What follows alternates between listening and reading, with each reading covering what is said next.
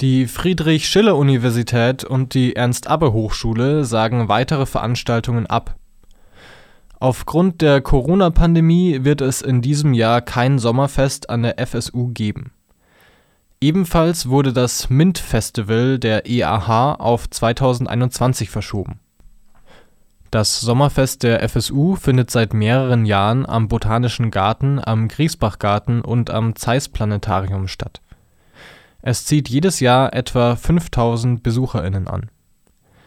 Das MINT-Festival der FSU und der IAH fand zum ersten Mal 2018 statt.